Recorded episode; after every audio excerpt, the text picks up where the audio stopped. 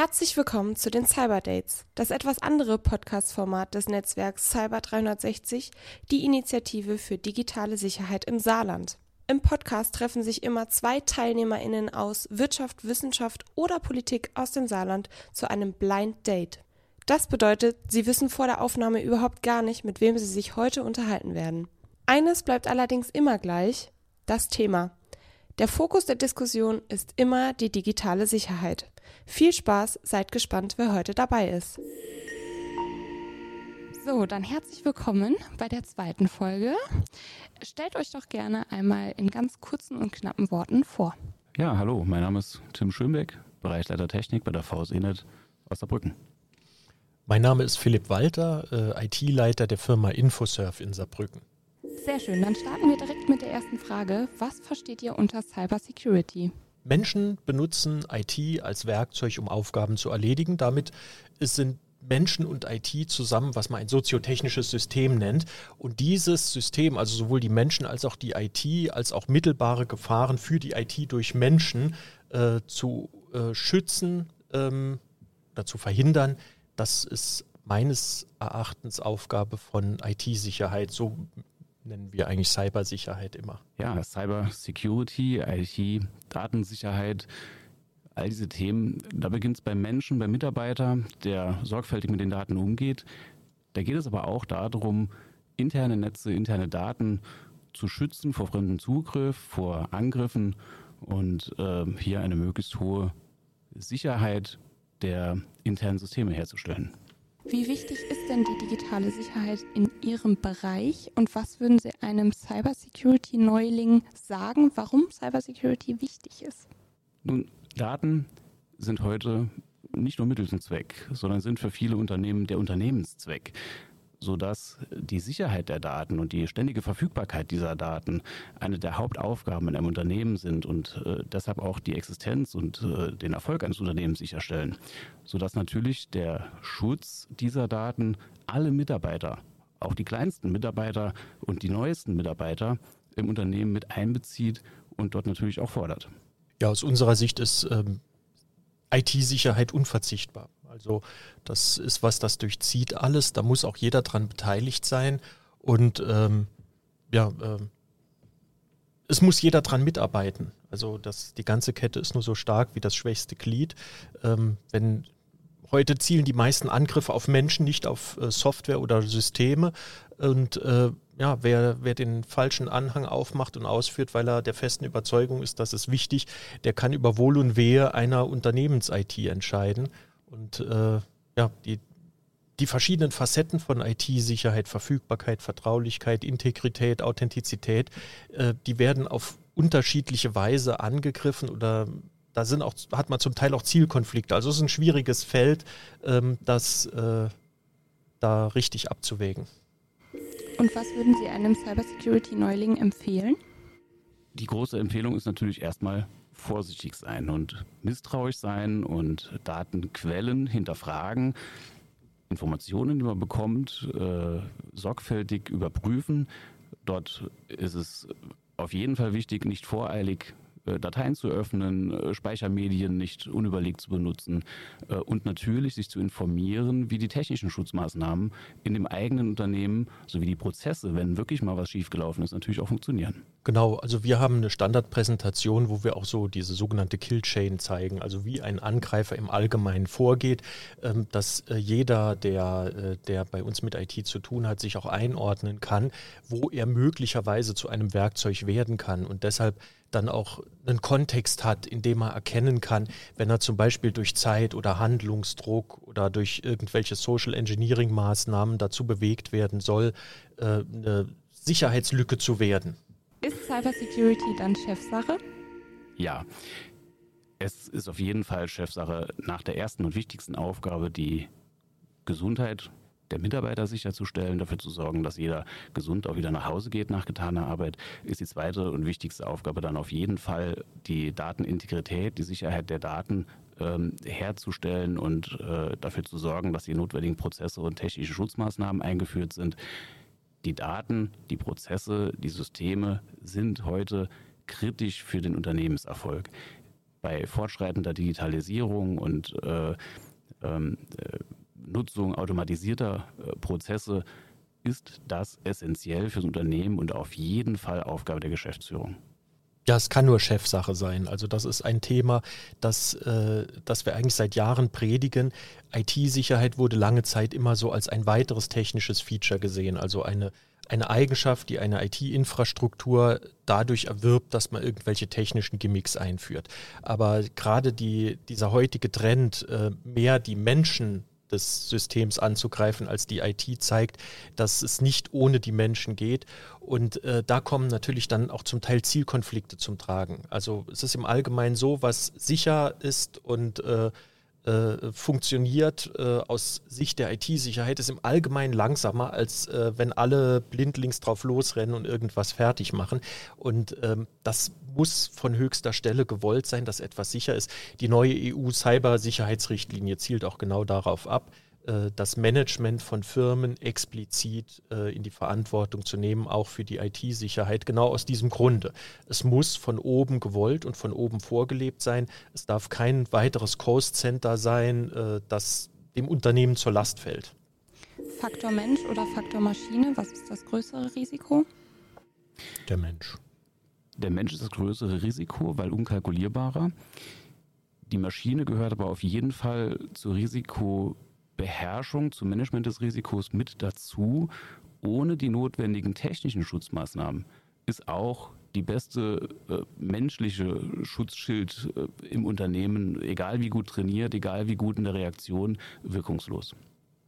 Das stimmt natürlich. Also wenn es Software-Schwachstellen gibt, weil man Patch-Management vernachlässigt, weil man zum Beispiel einfache Dinge macht, wie ausscheidende Mitarbeiter äh, nicht in den Systemen zu deaktivieren. Das sind genau die Einfallstore, die heute zum Beispiel von Initial Access Brokern im Darknet gehandelt werden. Das ist eine Handelsware. Also solche Schwachstellen werden äh, heute ja arbeitsteilig verwendet von Angreifern. Das sind ja keine, keine Hacker mehr, die im, dem Kapuzenpulli im Keller sitzen und äh, schauen, wo sie reinkommen, sondern das sind zum Teil äh, üppig ausgestattete, gezielte Vorhaben, die da ausgeführt werden, um Unternehmen anzugreifen. Und da steht ja mittlerweile auch mit verschiedenen Ertragsmodellen wie Multiple Extortion, Ransomware und so weiter, ähm, stehen dahinter ja eine ganze Industrie. Und äh, da müssen Mensch und Technik müssen gemeinsam betrachtet werden, müssen zusammenwirken. Also es geht sowohl um die Security Awareness der Menschen, dass die wissen, äh, wenn ich jetzt eine komische Mail bekomme, ich soll irgendwelche Credentials verifizieren auf irgendeiner komischen Seite, dass ich das nicht mache.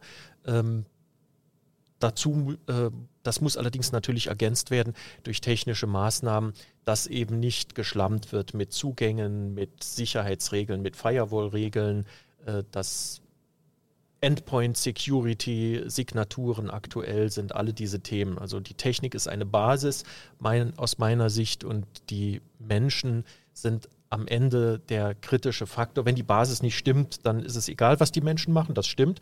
Aber ähm, die, äh, am Ende gibt aus meiner Sicht äh, der Mensch äh, den, äh, den Takt vor, ob sicher ist oder nicht. Vielleicht müssen wir hier auch noch einmal sauber darauf hinweisen, dass das ist vielleicht vielen nicht bewusst, ähm, die Angriffsarten sich nicht aufgrund des Unternehmens unterscheiden. Die Häufigkeit der Angriffe unterscheidet sich, ob ich Betreiber kritischer Infrastruktur bin oder vielleicht nur in Anführungsstrichen ein kleines Dienstleistungsgewerbe äh, betreibe. Die Arten der Angriffe sind gleich. Es setzt sich jeder der gleichen Bedrohung aus. Und von daher sind auch viele Schutzmaßnahmen, auch für kleine Unternehmen, wesentlich und essentiell und müssen zwingend eingeführt und umgesetzt werden. Genau, die Kunst ist eigentlich, damit, egal ob groß oder klein, die eigene IT sicher ist, muss man jeden Tag seine Sicherheitsinvarianten durchhalten.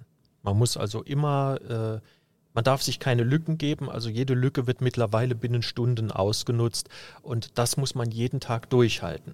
Angreifer gehen häufig nach dem Gießkannenprinzip vor, was das Entdecken von Schwachstellen angeht, wenn es jetzt nicht gerade ein gezielter Angriff ist, der jetzt wirklich äh, auf ein, ein Unternehmen oder eine Organisation zielt. Und was da gefunden wird, wird eben vermarktet. So, das heißt, äh, man kann heute bei der Vielzahl von Angreifern und dem Grundrauschen, was man im Internet beobachtet, also man muss mal nur, nur eine nur eine VM mit einem SSH-Port offen ins Internet stellen und in die Logs schauen, was da binnen drei Stunden alles aufschlägt an Brute Force-Attacken und so. Ähm, da kann auch die Software sicher sein, wenn jemand sich zum Beispiel ein schwaches Passwort gegeben hat, dann wird es wahrscheinlich schnell geknackt.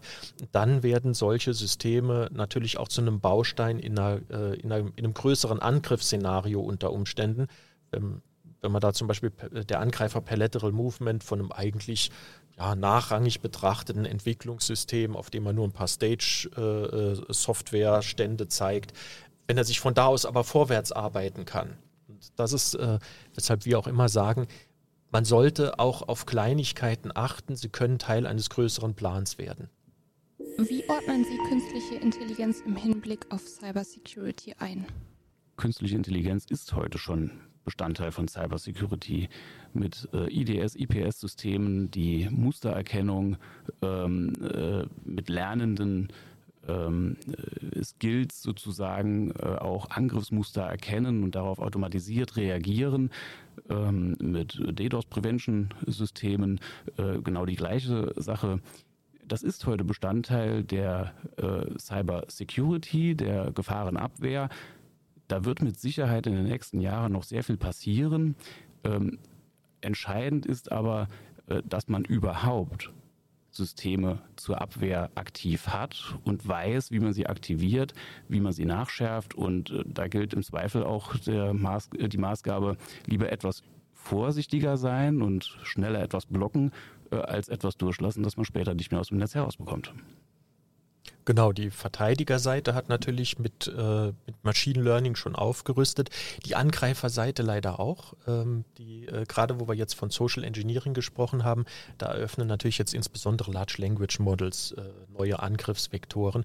Ähm, hier in Saarbrücken, Sequoia haben ja kürzlich mit Prompt Injection äh, gezeigt, wie man also sozusagen mit Text, den man auf Webseiten versteckt, äh, äh, eine ein Large Language Model dazu bringen kann, einen, äh, einen ahnungslosen Benutzer äh, auszutricksen und dem Credentials abzulocken oder sowas. Also ich denke, dass im, im KI-Bereich wird sich das Katz- und Maus-Spiel fortsetzen, was wir, äh, was wir jetzt auch schon erst im, auf der Netzwerkebene und dann auf der Identity-Management-Ebene schon erlebt haben. Sehr schön, das war ja schon ein schöner Verweis für den Cyber Security Day. Worauf freut ihr euch denn am meisten am 20.10.?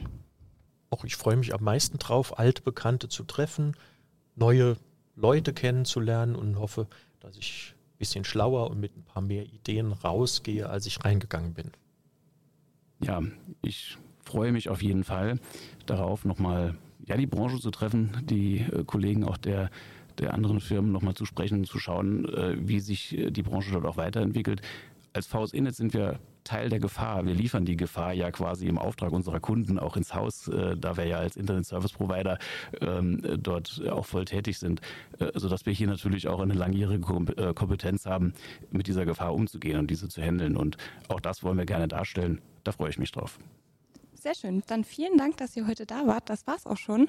Und wir freuen euch, die ZuhörerInnen am 20.10. dann in Live zu treffen. Bis dahin. Vielen Dank. Danke auch.